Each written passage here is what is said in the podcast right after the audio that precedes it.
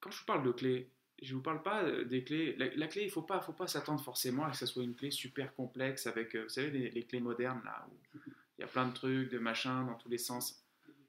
Comme si elle avait plus d'importance. Non. Il y a des clés qui sont parfois très très simples, comme là, qui permet juste d'ouvrir les bonnes portes. Cherchez pas les clés compliquées dans des techniques compliquées. Commencez à utiliser les clés simples. Parce que les clés simples sont d'abord faciles. Et en plus, elles vont sans doute vous émanciper de choses plus compliquées. Après, si vous trouvez votre confort dans des choses plus compliquées, plus sophistiquées, c'est OK.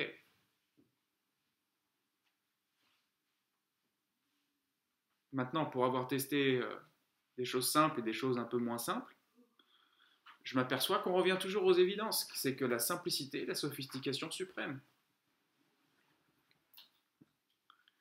Donc, véritablement, quand vous avez quelque chose de simple comme ça, donnez-lui encore plus de valeur. Parce que si vous arriviez à fonctionner avec des choses compliquées, vous diriez, bon sang, c'est dommage, si ça avait pu être plus simple.